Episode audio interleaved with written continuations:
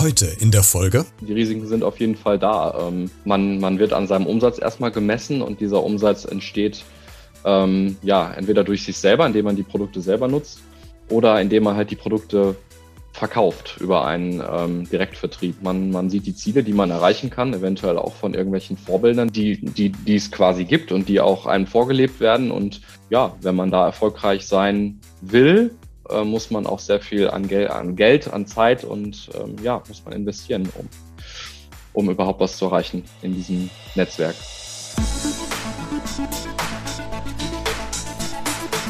Beredet mit Christian Becker. Hey, das bin ich. Vielen Dank fürs Einschalten. Freut mich sehr. Lass uns loslegen mit einem spannenden Thema. Einer, der dieses Network Marketing in der Vergangenheit ausprobiert hat, ist Basti. Äh, Basti, wie hat es denn bei dir angefangen? Erzähl uns mal, wie du da reingerutscht bist. Ah, ja, es hat angefangen in der Berufsschule tatsächlich. Ähm, und äh, mich hat eine, eine Mitabsolventin quasi auf das äh, Konzept oder auf die Idee angesprochen. Ähm, sie ist da quasi auch über ja, ihre, ihre Familie so mit reingekommen und sie hatte da einen direkten Kontakt, der ähm, ja das alles sehr hoch angepriesen hat und äh, ja, sie hat mir das äh, versucht sehr, sehr, sehr schmackhaft zu machen äh, mit ja, großen Gewinnen, schönen Autos und ähm, ja, äh, ja, sehr viele, sehr viele Möglichkeiten, die man dann auch selber dort äh, investieren kann. Und so fing das alles an, damals bei mir. Ja. Okay, und dann nahm das seinen Lauf, da werden wir gleich jetzt noch drüber ins Detail noch zu sprechen kommen. Aber äh, warum hast du dich denn in Anführungszeichen ködern lassen? Also was war denn der ausschlaggebende Punkt, dass du gesagt hast, okay, ich steige jetzt mit ein? War es die Tatsache, dass es eine Klassenkameradin war, die man schon länger kennt und der man vertraut? Oder war das tatsächlich der Grund, dass du sagst, okay, das Produkt hat mich überzeugt? Äh, sowohl als auch. Also ähm, ich bin eigentlich immer regelmäßig mit der Klassenkameradin Zug gefahren und dann versteht man sich natürlich über die Ausbildung immer besser. Und ähm, ja, es ging dann quasi um Produkte, die ich auch ähm, ja bei mir selber auch ausprobieren wollen würde oder ja wollte in dem Moment. Und ähm, ja, das war dann wirklich eine große große Palette an Produkten, die man dann auch quasi jeder für sich so finden konnte und äh, war für mich dann auch ein ähm, ja, im ersten Moment schon, schon interessant, das mal auch dann bei sich selber auszuprobieren oder dann auch im ja, Freunden oder Familie oder dann auch irgendwann äh, fremden Leuten zu empfehlen. Und ähm, ja, der Anreiz war dann irgendwie da, sich neben der Ausbildung noch was dazu zu verdienen. Auf jeden Fall. Also es ähm, war so ein bisschen von beidem. Also Eigennutz auch und vielleicht auch ähm, etwas Gutes zu empfehlen erstmal. So ähm, an den, an den Anschein macht es natürlich erstmal. Ich habe mich ja auch mal bei fünf äh, Influencern in Anführungszeichen mal so untergejubelt, also ein bisschen undercover und wollte mal gucken, wie die mich ködern oder mit welchen Argumenten die kommen, dass ich möglichst auch gut in diesem System arbeiten kann und einsteigen kann. Und was mir aufgefallen ist, das klingt ja alles so rosig. Also äh, aber auf, auf Risiken, auf Gefahren. Ich wurde nie hingewiesen, beziehungsweise wenn ich direkt nachgefragt habe, kam, das an, kam die Antwort, naja, das ist eigentlich risikofrei, es gibt kein Risiko. Aber das wissen wir aus dem Alltag, ohne Risiko geht es nun mal nicht. Wie war es denn bei dir? Hattest, hattest du am Anfang Zweifel oder wurdest du auch von, von dieser Person irgendwie aufgeklärt, welche Risiken entstehen könnten? Also sprich, dass man vielleicht auf den Produkten sitzen bleibt, dass man sich unter Umständen verschuldet, je nachdem, in welchem Bereich man da jetzt aktiv ist. Aber wurdest du aktiv auf Risiken hingewiesen, beziehungsweise damit vertraut gemacht?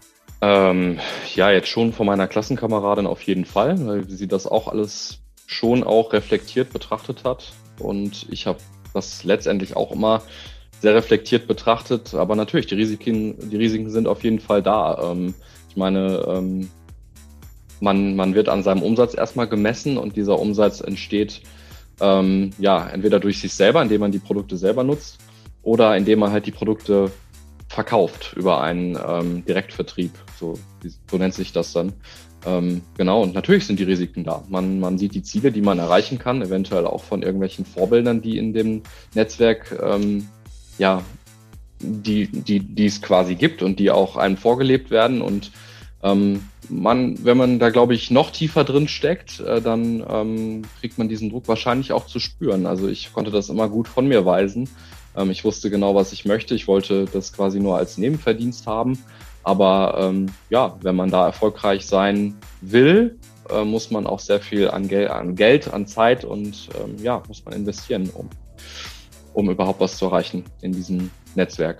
Das ist ja auch so ein Punkt, weil äh, in diesen TikTok-Videos oder auf Instagram wird damit beworben, dass so ein, zwei Stunden am Tag äh, ausreicht, äh, um damit zu arbeiten, um Geld zu verdienen. Jetzt ist vielleicht eine Stunde am Tag jetzt nicht so viel, aber zwei, drei wird ja schon, schon doch eine ganze Menge. Wie war das bei dir? War, hast du dann doch mehr Zeit investiert, als es im Vorhinein eigentlich suggeriert wird oder wurde? Nein, überhaupt nicht. Also ich habe eigentlich versucht, die, die Arbeit daraufhin äh, wirklich, ja wirklich, also ich habe es ähm, wirklich gering gehalten. Ähm, hier und da mal versucht, das äh, an den Mann zu bringen, auch die Produkte natürlich selber, selber ähm, ja, erstmal probiert und es dann versucht, aber letztendlich war es mir dann doch der Zeitaufwand äh, und der Erfolg, der dann irgendwie schon auf sich warten lässt, ähm, war es mir dann nicht wert tatsächlich. Ähm, deswegen habe ich es nicht so intensiviert, wie es vielleicht ähm, gerne gesehen würde, aber der Druck war in keinem Fall da, dass jetzt irgendjemand gesagt hat, ähm, hier, ich bin aber der Präsident von hier und äh, hier und hier und ähm, da hat niemand gesagt, dass, ähm, dass man, dass man, dass ich jetzt irgendwie mehr Gas geben müsste, um ja meine Ziele zu erreichen, sondern das war dann letztendlich verbunden mit es kam dann irgendwann ein Brief und man verliert dann irgendwann seinen Status, also wo man dann den Rabatt bekommt. Ähm, oder so eine Vor Vorahnung, ähm, wenn sie jetzt in den nächsten Tagen nichts mehr bestellen, äh, von, von meiner Seite aus, dann, ähm, dann verliere ich den Status, aber das war dann auch okay. wer, wer, war denn dein Kundenkreis? Ich würde mal tippen, es wird wahrscheinlich auch die Freunde, der Freundeskreis und ja. die Familie gewesen sein, was ja auch von ganz vielen Vertrieblern online angepriesen wird.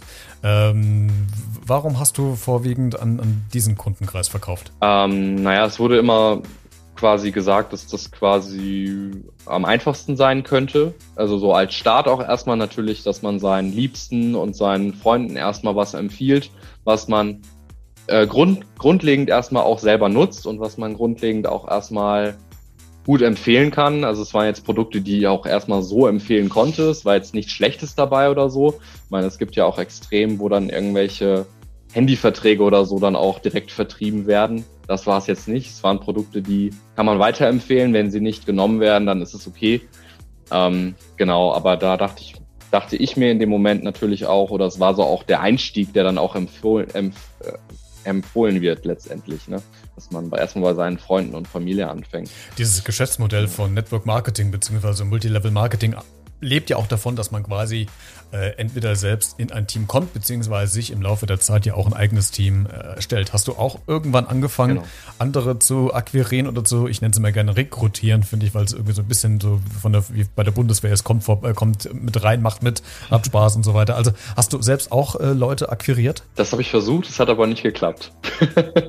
genau, genau. Also ich habe es versucht, genau.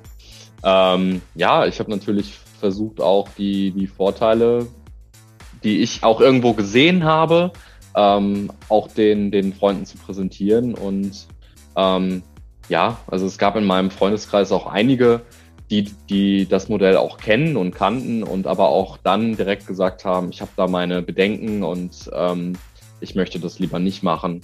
Und ähm, das war dann auch völlig in Ordnung. Und ähm, ich habe da jetzt auch nie dann irgendwie jetzt über die Jahre, wo ich es auch nicht mehr mache, irgendwie gehört, ah, was denn das das war jetzt blöd, was du getan hast. Genau. Und äh, ja. Was auch in den Videos immer so rauskommt, Basti, ist, dass man betreut wird, dass man gecoacht wird, man ist nicht alleine, äh, man hat quasi jemanden an der Hand, also in seinem Team, äh, der einen so ein bisschen da durchführt. Und ähm, jetzt habe ich die Erfahrung gemacht, wenn man die, diese Vertriebler, die Influencer mit gewissen Begriffen äh, konfrontiert, wie Schneeballsystem, Pyramidensystem oder Abzocke oder finanzielle Risiken, es kommt immer die gleiche Antwort. Deswegen habe ich mir gedacht, gibt mhm. es von diesen Firmen oder von diesem Coaching-Team vorgefertigte Bausteine? Ich meine, die werdet ja bestimmt auch vorher gebrieft werden. Was mache ich denn, wenn man gegenüber mit dem Argument des Schneeballsystems äh, kommt? Also seid ihr dahingehend mit, mit Bausteinen ähm, gebrieft worden, wie man darauf reagiert, wenn solche Argumente kommen? Äh, ja, schon. Also da waren auf jeden Fall einige, also einige Coaching-Videos, an denen man teilnehmen konnte. Kein Muss, nie ein Muss gewesen, aber natürlich ähm, wurde man da auch hingeleitet oder eingeladen äh, zu solchen Webinaren dann, genau, und oder auch in, in Person dann. letztendlich dran teilzunehmen und äh, verschiedenste Produkte, aber auch dann solche Fragen, ähm, ja, solche Fragen zu Produkten oder zu solchen Fragen ähm, bezüglich Schneeballsystems dann auch Stellung zu beziehen, ja. Auf jeden Fall. Jetzt bist du ja ausgestiegen aus einer gewissen Zeit äh, aus diesem Network Marketing Geschäftsmodell. Warum? Ähm, genau, genau, eigentlich aus dem Grund, weil ich es, ähm, naja, also ich war irgendwann nicht, dann nicht mehr überzeugt, auf jeden Fall. Und erstmal, weil ich, weil ich das eher so als einen Nebenverdienst gesehen habe, den ich ähm, während meiner Ausbildung vielleicht dann noch erwirtschaften kann. Und ich wollte das irgendwie nie äh, intensivieren letztendlich. Und ähm, genau, also ich habe halt dann auch irgendwann erkannt, dass es nicht so angesehen ist natürlich und es nicht so gut funktioniert, wie es ähm, ja vielleicht dann auch der ein oder andere in dem Netzwerk dann auch sagt, dass es eigentlich einfach ist und dass es ähm, super easy ist, da einen Umsatz zu erzielen und die Leute zu, zu überzeugen und dem ist aber nicht so. Oder vielleicht lag es auch an mir, keine Ahnung. ähm, aber man muss vielleicht dann auch äh, ja, dann noch ein bisschen abgezockter sein und auch noch, noch ein bisschen mehr Risiken gehen. Also ähm, dieses, dieses Netzwerk oder diese Möglichkeit, also man ist ja wirklich von nichts, äh, man, man kann tatsächlich ja auch ein, weiß nicht, sich, nicht ein, sich einen Laden mieten und ähm, theoretisch auch sagen, okay, da verkaufe ich jetzt meine Produkte, aber dann hattest du ja auch schon die finanziellen Risiken angesprochen, die sind halt da und ähm, so, so weit wollte ich gar nicht einsteigen oder ähm, genau. Und habe dann auch für mich gesagt, okay, ich benutze jetzt die Produkte zu Ende, von denen ich auch überzeugt war und ähm, dann ist es auch gut für mich und letztendlich habe ich da ganz, ganz wenig Geld mitgemacht, wo ich dann wirklich sagen kann, unterm Strich ähm, lohnt es, hat es sich für mich nicht gelohnt. Oder ich müsste neben meinem Vollzeitjob äh, deutlich mehr Freizeit opfern, um überhaupt das richtig machen zu können und zu intensivieren und ja, die Risiken auch klein zu halten. Das war auch mein Eindruck, dass es mit ein oder zwei Stunden nicht getan ist. Da Nein, braucht man definitiv mehr. Fall. Ja, und das ist Nein, auch so also, der Punkt, wo man natürlich geködert wird, weil man denkt, okay, eine Stunde Zeit, das mache ich mal, wenn neben auf Netflix irgendeine, ja. äh, was weiß ich, irgendeine Serie läuft, dann kann ich das machen. Ähm, genau. Ich weiß nicht, ob dir das auch aufgefallen ist, also ich, warum ich das Thema überhaupt mache, ist, dass ich in letzter Zeit, äh, ich weiß gar nicht warum, das muss irgendein Algorithmus sein, den ich mir überhaupt nicht erklären kann, in meiner Timeline sich nur noch diese oder viele dieser Videos reingespült werden, von wegen, äh, du kannst ein besseres Leben haben und so weiter, die, die Floskeln, die wir mhm. kennen, äh, kommentier mit Info. Ähm, ist dir das für dich vielleicht auch aufgefallen, dass du da merkst, dass auf Social Media vielleicht gerade mehr ähm, Kaltakquise betrieben wird? Beziehungsweise, äh, wie findest du das denn, dass da äh, bewusst jüngere äh, Personen, also in unserem Alter und vielleicht noch ein bisschen jünger, mhm. versucht werden zu akquirieren? Wie, wie beurteilst du das? Also ich bekomme diese Nachrichten auch, definitiv, äh, über Instagram, Facebook, ähm, Genau, also ich bekomme die auch von, von mir fremden Personen, wo ich dann erstmal eine Nachricht bekomme. Ähm, ist dann so, hi Basti, ähm, möchtest du, möchtest du das und das erreichen oder so. Es wird dann immer sehr, sehr, ähm, es wird nicht immer direkt gelockt direkt, also man kann es vielleicht auch eventuell nicht sofort erkennen, was die Person jetzt von dir möchte. Aber wenn man dann erstmal so eingestiegen ist und mal den ersten Satz ähm, erwidert hat, dann kommt man dann, also dann wird man doch direkt dann irgendwie gelockt und man möchte, man wird, es wird irgendwas präsentiert, was man vielleicht gar nicht möchte. Und ich konnte mir schon vorstellen, dass gerade jüngere, unsere also jüngere Generation, äh, 16, 17 oder vielleicht auch noch jünger, die gerade erstmal mit, mit, mit Social Media warm werden, ähm, da schon in eine gewisse Falle tappen können ähm, und auch, ja, dann erstmal so ausgeliefert sind den Leuten. Und ähm, ja, also bei mir war es ja letztendlich über keine fremde Person, sondern über eine mir bekannte Person. Aber ähm, ja, ich denke schon, dass das, dass da einige Jugendliche auch drauf reinfallen könnten auf solche Fallen. Ja, finde ich, finde ich, finde ich krass. Was die letzte Frage, vielleicht auch ein bisschen provokant zum Abschluss, als ich mir äh, oder mich mit diesem Thema mehr beschäftigt habe. Ähm, speziell bei ähm, einem Geschäftsmodell ist es ja so, dass man äh, quasi auch äh, immer eine Stufe weiter hochkommt, wenn man quasi dementsprechend Umsatz hat oder, oder Sachen gekauft hat und so weiter. Also quasi von der kleinen Stufe, wie so eine Art Treppenstufe, Treppenleiter immer größer wird, bis man dann irgendwie sehr weit oben ist. Das hat ja verdammt nochmal so leichte Strukturen zu Scientology, äh, wo man quasi sich ja auch quasi, wenn man da Kurse belegt oder, oder sich da einkauft in diese Firma, ja auch immer weiter hochgeht. Also kann man so dieses Geschäftsmodell so ein bisschen mit sektenähnlichen Strukturen vergleichen? Schon.